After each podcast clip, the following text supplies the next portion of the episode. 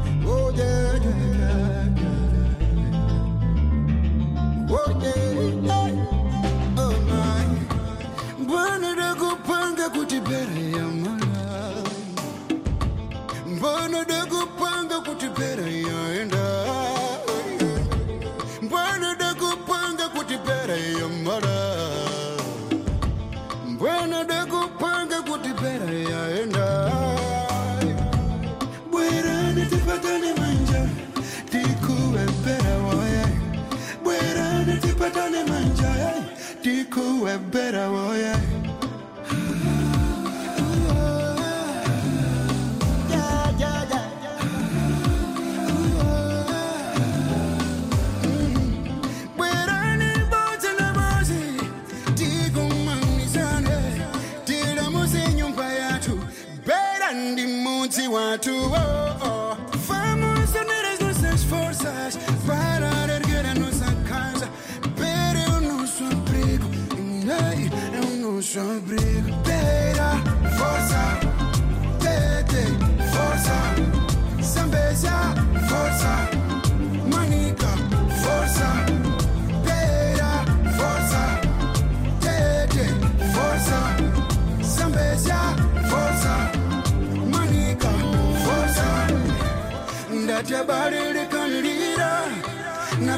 nzigo.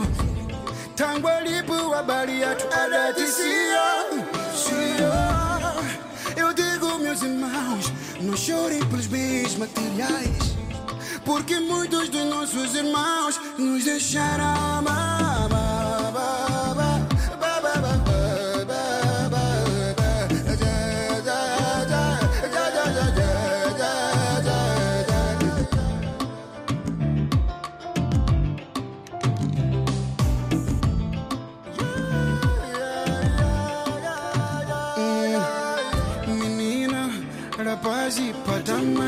chengwetira musembera shove akuru patama chengwetira musembera yavu akuru patama chengwetira musembera lapashi minina patama chengwetira musembera berao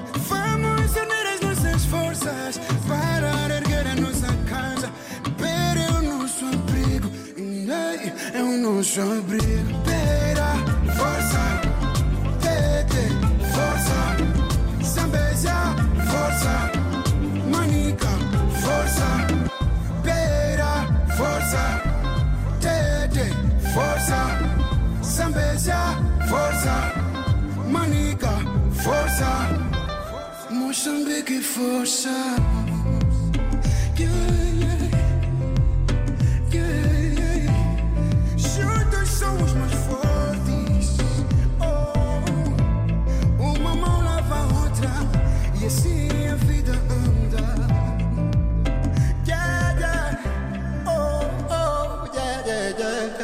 20 Fingers na abertura da edição desta semana do Consultório Jurídico. Juntos somos mais fortes. E eh, estamos a partir desta semana de novo eh, com o programa em direto e com o jurista Adriano Malalane também eh, nos estúdios da RDP África, por isso melhoramos consideravelmente a capacidade de comunicação eh, eh, neste programa que é interativo e que inclui a participação dos ouvintes, seja por e-mail, seja através eh, do telefone. Vamos começar eh, pelo tema da semana e esta semana abordamos as recentes alterações introduzidas no novo regime de arrendamento urbano. Bem-vindo, doutor. Bom dia, bom dia ao Nuno, bom dia a todos os ouvintes. Depois de cerca de cinco meses, não é?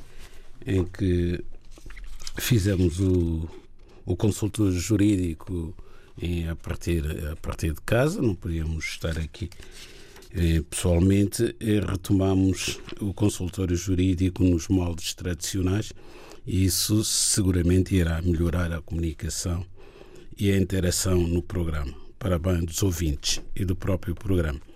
Pois bem, eh, hoje temos como tema do consultório jurídico, que vai ser muito breve na medida em que temos muitas questões dos ouvintes também para responder, que nos contactaram por e-mail e as recentes alterações introduzidas eh, pela Lei 13-2019, de 12 de fevereiro, ao regime de arrendamento urbano, o novo regime de arrendamento urbano. Eh, no, na altura da aprovação desta lei, o governo, eh, na motivação da lei, exprimiu a vontade de alterar o regime de arrendamento, que já tinha sido alterado em 2013, em 2015, para melhor proteção dos inquilinos face eh, à desigualdade que eh, o governo acha que existia na relação entre senhorio e inquilino. Sem dúvida que em 2014, com a lei chamada Lei Cristas, tinha havido uma profunda eh, alteração ao regime do arrendamento e situações que mereciam tutela legal, sobretudo pessoas já com bastante idade e que tinham as suas casas arrendadas, portanto tinham arrendado as suas casas, já lá viviam muitos anos e foram obrigadas a entregar a casa aos senhorios e até que arranjar alternativa de habitação.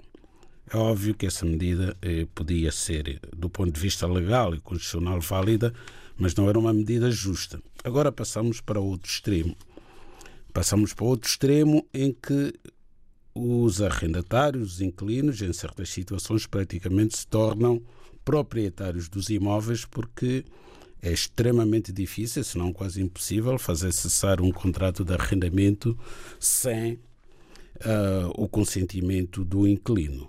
E podemos ter situações que lesam o direito de propriedade, que está previsto na Constituição, portanto, é preciso ter muito cuidado hoje. Quem quiser arrendar o imóvel, o melhor que tem que fazer é primeiro consultar um advogado, porque há normas perentórias que vão vigorar em prejuízo do que vem escrito nos contratos. Temos visto contratos de arrendamento e, cuja duração é de dois ou três anos, a lei entende automaticamente que a duração mínima são cinco anos e acabou. E se nesse contrato de arrendamento não estiver clausulado que o contrato não se renova, cumprido o prazo inicialmente previsto, que se for inferior a cinco anos será, eh, por força da lei, de cinco anos, o contrato vai se renovar por período igual. E os prazos de oposição à renovação automática são prazos bastante alargados. Nos anteriores regimes de arrendamento havia um prazo de 60 dias para o arrendatário e 90 para o senhorio comunicar a oposição à renovação automática. Agora chegamos a ter prazos de 240 dias de antecedência. Isto é, o senhorio tem que estar muito atento se tiver um contrato de arrendamento cuja validade, cuja duração, prazo de duração inicial do contrato seja igual ou superior a seis anos, deverá, com 240 dias de antecedência, comunicar ao seu inquilino a oposição à renovação automática.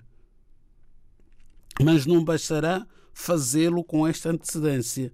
A meio do prazo, faltando 90 dias, tem que voltar, digamos assim, a, a, reiterar esta vontade de impedir a renovação automática. São situações verdadeiramente esdrúxulas eh, que vão muito para além da liberdade contratual entre as partes. Pronto. As leis, muitas vezes, quando pretendem proteger demais certas situações, acabam por prejudicar aquelas pessoas que pretendem proteger. Neste caso dos arrendamentos, o que está a acontecer, mas também já vinha acontecendo e sempre aconteceu em Portugal, é que os senhorios arrendam os imóveis e não assinam um contrato para dificultar a prova da existência do contrato de arrendamento. Quem é que fica a perder?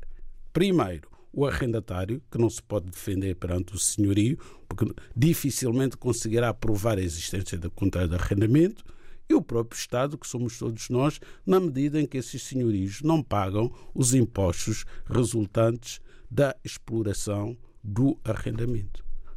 Portanto, o governo, quando toma estas medidas, deve procurar encontrar um justo equilíbrio entre os interesses dos senhorios e os interesses dos arrendatários e também, e por que não, os interesses da comunidade em geral, que somos nós, o Estado. Consultório jurídico da RDB África está cada vez mais perto de si. Envie as suas dúvidas ao Dr. Adriano Malalane através do e-mail consultóriojurídico.rtp.pt e ouça as respostas ao sábado ao meio-dia na RDP África. Consultório Jurídico. Estamos aqui para ajudar. Assim abordámos as recentes alterações no novo regime de arrendamento urbano. Já vamos responder às questões enviadas por e-mail ao longo dos últimos dias. E para efeitos, eh, nossos ouvintes enviaram e-mails para consultóriojurídico.rtp.pt. Agora, Maria de Barros.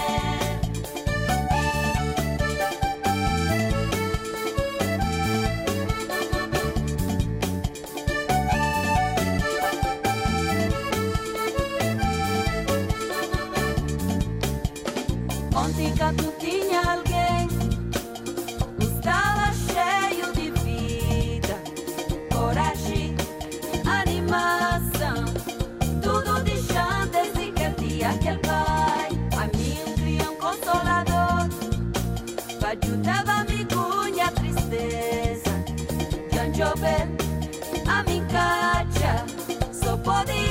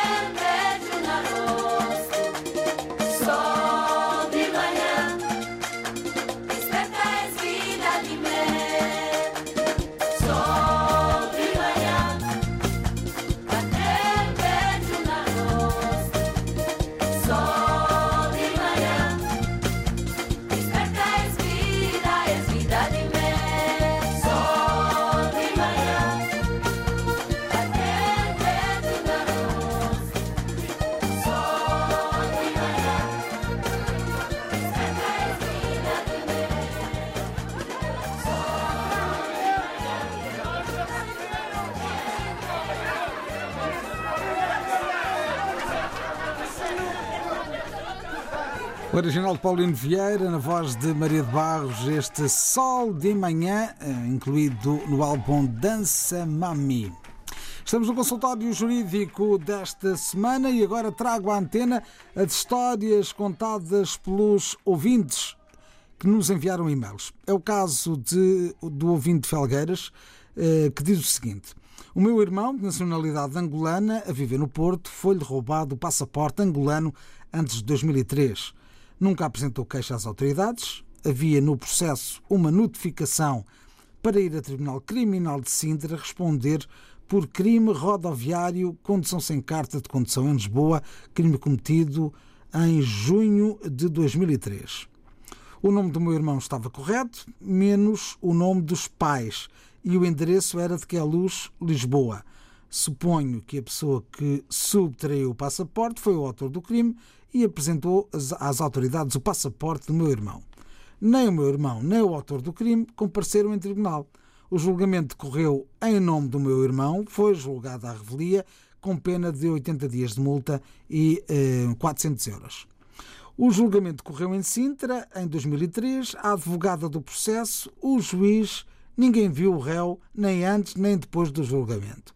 Creio que o tribunal não tomou conhecimento do roubo do passaporte do meu irmão. Já tentei contactar a advogada que defendeu o nome do meu irmão. Tenho o nome sem sucesso. O meu irmão tomou conhecimento em 2020 pelo comandante da Polícia de Gondomar, Porto, da sentença e da pena e da possibilidade de recurso. O prazo para pagamento da multa esta quase, está quase a expirar, ou até mesmo já expirou. Quais os passos que devemos dar para dirimir este assunto e anular a multa? É esta a questão uh, levantada pelo ouvinte Felgueiras. O que é que lhe parece, doutor?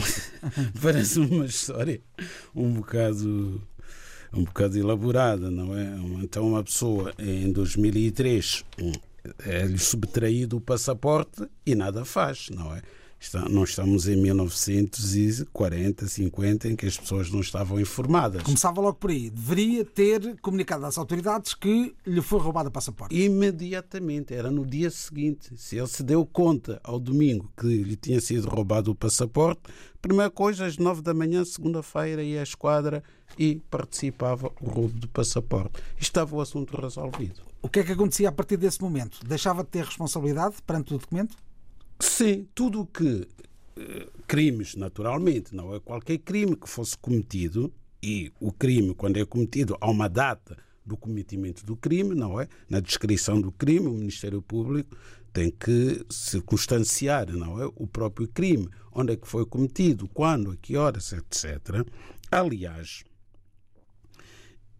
esse indivíduo eh, que foi interceptado pela polícia a conduzir sem licença de condução ao ser identificado pela polícia e eu apresentar aquele passaporte, se o verdadeiro dono do passaporte tem feito a participação, ele teria ficado imediatamente detido, porque estava a cometer dois crimes: usurpação de identidade, porque estava a usar uma identidade falsa que não era dele, e porque também estava a dirigir um veículo automóvel, estava a conduzir um automóvel sem estar devidamente habilitado com a respectiva licença.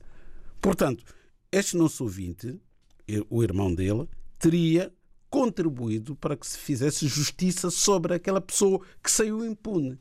E quem nos garante que ao longo destes anos, até o passaporte angolano perder a sua validade, não o terá usado para outros crimes? Que ainda lhe podem ser imputados. Exatamente, exatamente. Porque a partir do momento em que as autoridades policiais sabem da morada do verdadeiro dono do passaporte, qualquer infração que tenha sido cometida, em que tenha sido usado a identidade deste senhor que está em Gondomar, vão-lhe ser assacadas. E provavelmente a pessoa que subtraiu o passaporte terá usado o passaporte até perder validade. É uma das razões porque os documentos também têm que ter validade. E nessa altura o passaporte angolano, em 2003, tinha validade de 5 anos. Portanto, Se já estava a meio de validade, ele poderá ter usado o passaporte durante dois ou três anos, não sei, até perder validade. Mas durante esse espaço de tempo, como se vê que é uma pessoa, é um criminoso, porque roubou os documentos, poderá ter usado o passaporte para outros fins. Qual a lição a tirar desta história? É que sempre que alguém perde os seus documentos, ou objetos pessoais, não tem que ser necessariamente os documentos, tem que fazer a respectiva participação às autoridades. Mas agora tem aqui o caso do prazo do pagamento da multa, que já terá expirado. Como é que fica esta situação? O facto de o prazo fixado pelo Tribunal para o pagamento da multa estar expirado não impede o seu pagamento. Portanto, se ele se dirigir ao Tribunal, o Tribunal vai emitir novas guias e vai lhe dar um prazo já bastante curto, por vezes é no próprio dia, que ele tem que liquidar integralmente esta multa. Então, e... o que significa que não pode recorrer de, de, do pagamento da multa? Não pode recorrer, pode sempre, se ainda estiver dentro do prazo do recurso, mas não vai resolver nada. Ele foi condenado a pagar aquela multa. Foi, para se exigir a multa, é que a condenação já transitou em julgado para a multa estar a pagamento é porque já expiraram os prazos de recurso da decisão. Logo, tendo expirado o prazo de recurso, a decisão do tribunal é definitiva. Esta decisão é definitiva. Não foi ele que praticou os crimes, mas para a ordem jurídica, e com a conivência dele, não pode culpar o sistema, ele é que é o criminoso em termos formais, ele é que fica com os antecedentes criminais, etc. Mas felizmente isto não vai para o registro criminal, mas teria isto no seu próprio registro criminal. Porquê? Porque foi passivo, não foi proativo. Isto é tal cidadania, né? temos que pôr a cidadania em prática, não é? As pessoas têm que aprender isto na escola e é ensinado, é ensinado na escola e não só que quando há situações desta natureza, não podemos protelar estas situações, devemos fazer a participação. É obrigatória a participação à polícia. Só que, pronto, as pessoas não têm conhecimento, ou tendo conhecimento, acham que não é tão importante, que nada vai acontecer, vão pedir a segunda via do passaporte e continuam a levar a sua vida, esquecendo-se que estão dois passaportes válidos e que poderão estar a, ser usados por duas pessoas diferentes. Está respondida então aqui a questão do ouvinte Felgueiras, eh, que nos colocou uma, uma, uma nota, uma questão também, a partir de Gondomares, no Porto. Como é que eu posso fazer para me legalizar? Um contrato de trabalho pode ser feito por um dia, pode ser feito por um mês. Existe liberdade na fixação do prazo de duração do contrato de trabalho. Consultório Jurídico. Agora, outra questão enviada por Artur Moreno. Vivo em união de facto com a minha companheira desde junho de 2015. Situação esta que se irá alterar relativamente à união de facto, pois iremos contrair matrimónio este mês de setembro no civil e no religioso. Além de dois filhos em comum, a minha companheira tem uma filha com 11 anos de idade. Quando nos juntámos em 2015, o pai biológico já se encontrava em paradeiro incerto desde 2013. Prova disso é que a minha companheira eh, tentou solicitar judicialmente a guarda total e não lhe foi dada, ainda que o Tribunal de Viseu, após várias tentativas, não tivesse conseguido estabelecer contacto com o pai biológico. Desde então, a relação que existe entre mim, padrasto, e a eh, minha enteada é de pai e filho na sua plenitude. Gostaria de saber, assim, quais os procedimentos que devo seguir para iniciar, após o casamento, um processo de adoção a fim de não só consumar e legitimar a relação pai-filha em concordância com a vontade da mãe e da criança, mas também a fim de cautelar e salvaguardar interesses futuros da criança em linha da igualdade com os irmãos mais novos. Para onde me devo dirigir para iniciar este processo? É obrigatória a constituição de um advogado? O que é que lhe parece, doutor? Eu diria que a constituição de um advogado em qualquer situação que envolva autoridades judiciais, segurança social e mesmo entre privados é aconselhável. Agora, obrigatória a constituição de advogado normalmente só é obrigatória nos processos, no processo crime o arguido tem que ter obrigatoriamente um defensor que tem que ser advogado e nos processos cíveis cuja alçada é superior à alçada da primeira instância, etc, etc, por causa do eventual recurso.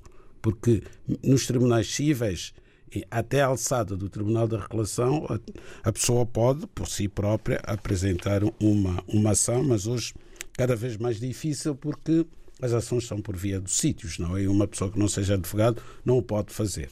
Eh, mas eh, eu diria mesmo que o Estado, como acontece em alguns países, devia mesmo obrigar os cidadãos a ter advogado. Devia ser obrigatório, de facto, para evitar esta, estas situações como aquela que vimos. Bom, indo aqui à adoção. Este senhor vive a união de facto com uma senhora que tem um filho com 11 anos e o casal também tem filhos, entre eles menores, portanto, é uma família em que há uma criança mais crescida só da mãe. Portanto, e outras duas crianças em que os pais são o nosso ouvinte e a sua companheira. O que ele pretende, essencialmente, é adotar esta, eh, esta criança, que passará a ser seu enteado no dia em que casar com a mãe da criança. Pode de facto adotar, a lei prevê isso, e é adoção plena hoje em dia, porque eh, a lei da adoção foi, foi alterada em 2015, portanto deixou de existir a adoção restrita, vai ser a adoção plena. Esta criança passará a ser filha adotiva deste, deste senhor, e porque a lei até eh, aqui no, no artigo 1980 do Código Civil vem dizer que podem ser adotadas as crianças que tenham sido confiadas ao adotante mediante confiança administrativa ou medida de promoção e produção de confiança com vista à futura adoção, filhos do cônjuge do adotante, portanto, aqui temos uma criança que é filha, eh, passará a ser filha do cônjuge deste nosso ouvinte a partir do momento em que casar com a mãe da criança. Mas mesmo agora que não são casados, pode adotar esta criança, filha da sua companheira. Para isso, tem que se dirigir à Segurança Social ou à Comissão para as Crianças, apresentar o seu pedido e o pedido será instruído com os documentos pertinentes da criança, dele e da própria mãe. E havendo crianças também no, no, no nesta família, hum, se estas crianças tiverem idade igual ou superior a 12 anos, poderão ser ouvidas pelo tribunal sobre eh, a sua, o seu parecer, a sua opinião, em, não é vinculativa a opinião, mas podem ser ouvidas sobre a adoção daquele irmão. Está esclarecida a dúvida de Artur Moreno. Como é que eu posso fazer para me legalizar? Um contrato de trabalho pode ser feito por um dia, pode ser feito por um mês. Existe liberdade na fixação do prazo de duração do contrato de trabalho. Consultório Jurídico. Temos muitas dúvidas colocadas por e-mail através do endereço habitual consultóriojurídico.rtp.pt. Agora as palavras de Fátima Monteiro, que apresenta um bilhete de identidade eh, da sua mãe. E ela pergunta: será que a minha mãe eh, tem direito à nacionalidade portuguesa se tratarmos eh, baseando no número do documento em anexo? e procurarmos nos registros em Portugal, ela já tem residência e o meu irmão pediu o reagrupamento familiar. Apresenta um bilhete de identidade válido até 1979, sendo que eh, a sua mãe nasceu em Cabo Verde eh, em 1943.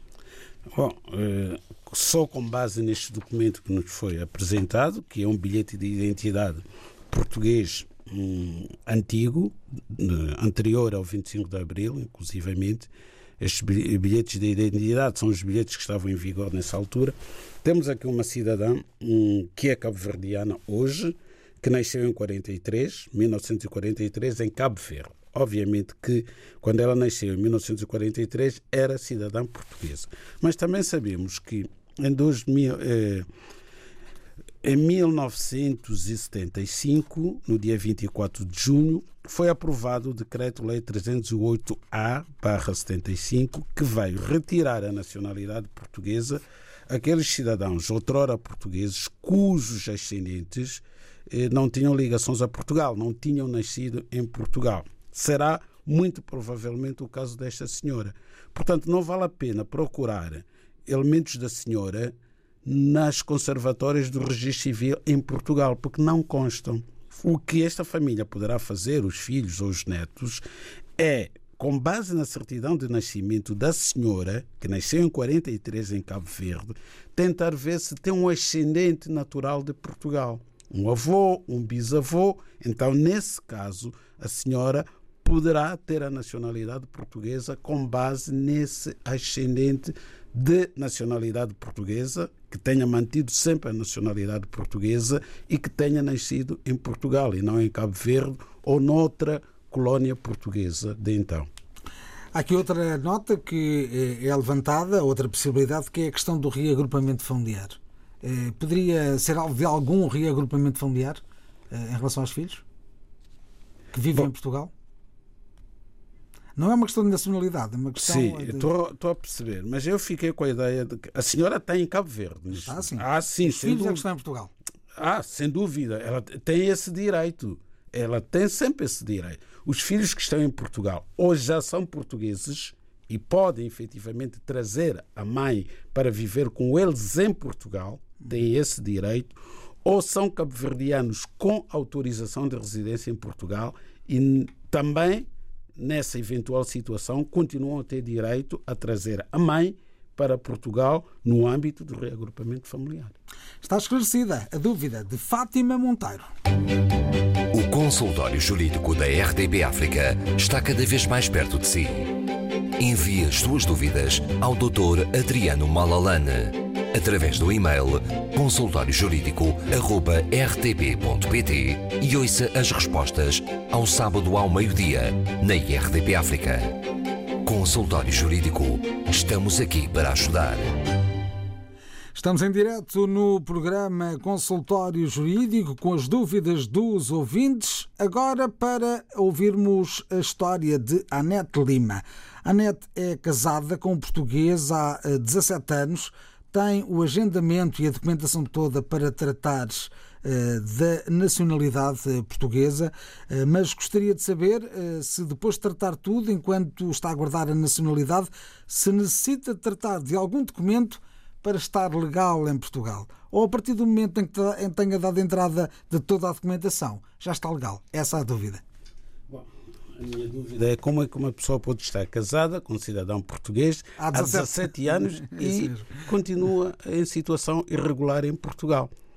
Já podia ser portuguesa a partir do terceiro ano, pelo casamento, e já podia estar a residir legalmente em Portugal a partir do dia do casamento.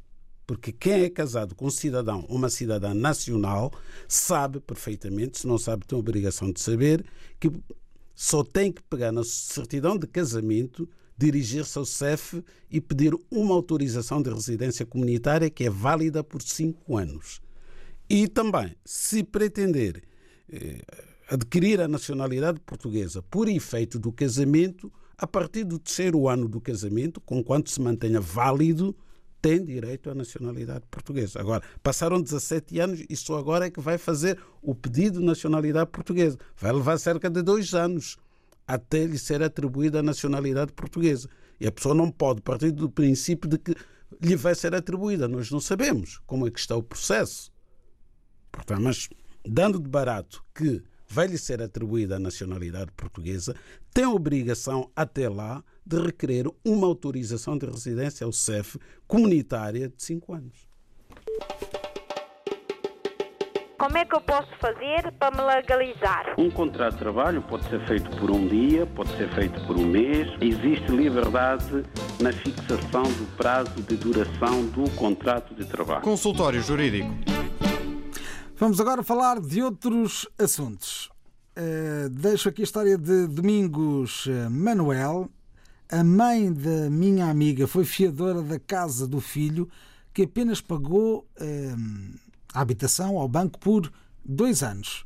O que se passa agora é que a casa foi penhorada pelo banco e, segundo a instituição bancária, a dívida em questão é de 88 mil euros. O empréstimo contraído na época foi de 60 mil euros. Nesta questão, o que é que o doutor nos sugere fazer? É uma situação muito difícil, não é? Não Muito é a primeira difícil. vez que nos aparecem estas situações. É uma mãe que ajudou um filho a adquirir uma casa através de empréstimo bancário. O banco emprestou 60 mil euros que deviam ser pagos pontualmente através de várias prestações até a liquidação do empréstimo. Acontece que este jovem só pagou o empréstimo durante dois anos e parou. Logo, o banco executou uh, o empréstimo, portanto, considerou vencido o empréstimo, mas os juros que se vão vencendo diariamente. Daí que do empréstimo de 60 mil euros estejam em dívida à data 88 mil euros. Este valor vai continuar a crescer. O que vai eh, acontecer, se é que não aconteceu, é que o banco vai vender a casa, a casa vai ser posta à venda através de um leilão eletrónico e vai ser adquirida por alguém e quer o jovem, quer a mãe vão continuar a pagar o remanescente ao banco. A pagar, não sei se vão continuar a pagar, mas A não a ser que a casa seja, seja vendida com um valor superior. Impossível. Impossível. A casa terá custado 60 mil euros. A dívida já vai em 88 mil. O banco nunca vende em valor superior. Se vendesse pelo valor de 60 mil, não era nada mal. Ficaria a dever mais coisa, menos coisa, sei lá, 18 mil, 28, 20 mil, 28, 28, 28. 28 mil. Portanto, estas situações não têm solução. A senhora, a menos que esteja a ganhar abaixo do salário mínimo nacional, vai ver o seu salário penhorado. Se tiver bens, vai ver os seus bens também penhorados pelo banco até pagar o remanescente, que muitas vezes não consegue pagar até o, até o final da vida. Há pessoas que não conseguem pagar. Porque não há nenhum acordo com o banco, pelo que parece, para estancar, digamos assim, o vencimento de juros. Ao menos negociava-se um, um acordo de pagamento e ficava fixado o valor da dívida. Neste momento não está a acontecer isso. Ou seja, os juros são diários e não é a taxa de 4, 5, 6%. Pode ser a 17%, a 20%, a 23%. Mas na qualidade de fiadora, eh, não poderia negociar com o banco uma negociação do, do, do- do valor, dos tais 88 mil euros? O pagamento desse valor? Bom, o banco não facilita. Desde logo não facilita. O banco diz que ela não tem legitimidade para negociar com o banco porque não é a mutuária do banco. É apenas fiadora. É apenas fiadora. Pronto. Está esclarecida a questão, enviada por Domingos Manuel. Agora uma mais simples. Eh, Bom dia, doutor Adriano Malalane. Na nova lei da nacionalidade, qual o montante fixado para o pagamento do cartão de cidadão? Pois. Bom, todas as perguntas são pertinentes. As respostas é que não po- podem não ser. Oh, podem não ser. Oh, ok. A lei da nacionalidade não pode, de forma alguma, fixar o valor dos emolumentos pela emissão do cartão de cidadão. A lei da nacionalidade limita-se a tratar dos processos de concessão da nacionalidade portuguesa. E em relação a esses processos, há uma tabela, sim, de emolumentos desde 175 euros até 250 euros, para além daqueles que são gratuitos. Dos menores, por exemplo, com nacionalidade originária, são gratuitos. Os emolumentos relativos ao cartão de cidadão não são fixados na lei da nacionalidade, são fixados no regulamento próprio das conservatórias do registro civil por todos os atos que se pratiquem nas conservatórias. E, como sabemos, bom, os que têm nacionalidade portuguesa, o cartão de cidadão não é, não é um valor por aí além, 40 euros. Não, não é mais do que 10 euros. Não é mais do que 10 euros. 40 será o passaporte. Exatamente. Portanto, é por aí. É por aí. Esclarecida então a questão eh, de mais um ouvinte, neste caso Cassine, eh, que nos enviou um e-mail também para a RDP África. Como é que eu posso fazer para me legalizar? Um contrato de trabalho pode ser feito por um dia, pode ser feito por um mês. Existe liberdade na fixação do prazo de duração do contrato de trabalho. Consultório Jurídico. Temos muitas questões enviadas pelos nossos ouvintes, vamos deixá-las eh, para a próxima edição. Ainda uma nota que vem nos jornais de hoje nas bancas. E neste caso, na primeira página Do Jornal Público. do Jornal Público, exatamente, isto mostra a importância que este, que este caso tem, que esta situação tem. Não é todos os dias que o Jornal Público, num sábado, não é, põe como principal, eh, digamos, notícia, não é, notícia de primeira página, em letras garrafais, o seguinte título. Filhos até 3 anos de imigrantes regulares estão sem direitos.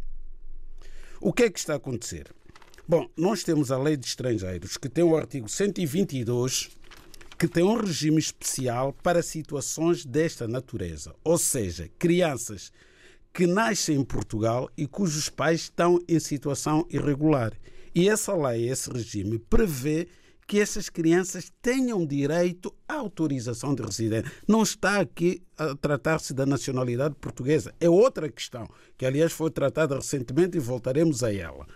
Do que se trata é de um princípio basilar de cidadania que é permitir que uma criança que nasceu em Portugal, que nada tem que ver com a situação dos pais, não pode ser responsabilizada, não pode arcar as consequências do pai e da mãe estarem em situação irregular. E essa criança tem que ser tratada em pé de igualdade com as demais crianças que nasçam em Portugal. Então, a lei bem diz: estas crianças têm direito à nacionalidade portuguesa, conquanto estejam inscritas eh, no, no sistema de ensino. E o CEF entendeu, e bem, na interpretação da lei, que bastava a criança estar na creche. Está no infantário. A partir do quarto mês, a criança obrigatório pode ir para o infantário. Também não é obrigatório, mas pode ir, tem esse direito. A partir do quarto mês, os pais põem a criança no infantário, fazem a marcação e o CEF dava autorização de residência até janeiro deste ano, deu sem discutir esta questão, porque é uma questão legal. É uma questão de justiça, é uma questão de cidadania. A partir de janeiro, no silêncio, o CEF alterou a alteração da lei. Não se conhece uma única nota de imprensa do CEF a explicar os motivos porque é que estas crianças, de um dia para o outro, perderam esse direito. E com processos pendentes no CEF, que o CEF recebeu, os pais pagaram esses títulos e não são emitidos. Isto não pode ser, alguém tem que resolver esta situação. E o, e o que há a fazer? É pedir uma alteração da, da lei? Ou... A lei não tem que ser alterada, está lá, a lei. Aliás, o CEF vem aplicando esta lei há mais de 10 anos. Será que o CEF cometeu ilegalidades nas centenas, se não milhares de residências que emitiu para crianças nessa situação? Vai anular todas as autorizações de residência que atribui às crianças em Portugal pelo facto de terem nascido e em cumprimento da lei? Isso não faz sentido. Dizer, Então, nesse caso, o que as pessoas têm a fazer é pedir a aplicação da lei. aplicação da lei. E, e mais, não só tem que pedir a aplicação da lei, tem que exigir que o CEF seja coerente na aplicação da lei. Não pode, num dia, interpretar a lei num determinado sentido e porque houve um inspetor de Braga que teve dúvidas sobre eh, o sentido da lei, no silêncio, o CEF, sem aviso prévio, Muda de posição. muda de posição. E assim estivemos no consultório jurídico. Como é que eu posso fazer para me legalizar? Um contrato de trabalho pode ser feito por um dia, pode ser feito por um mês. Existe liberdade na fixação do prazo de duração do contrato de trabalho. Consultório Jurídico.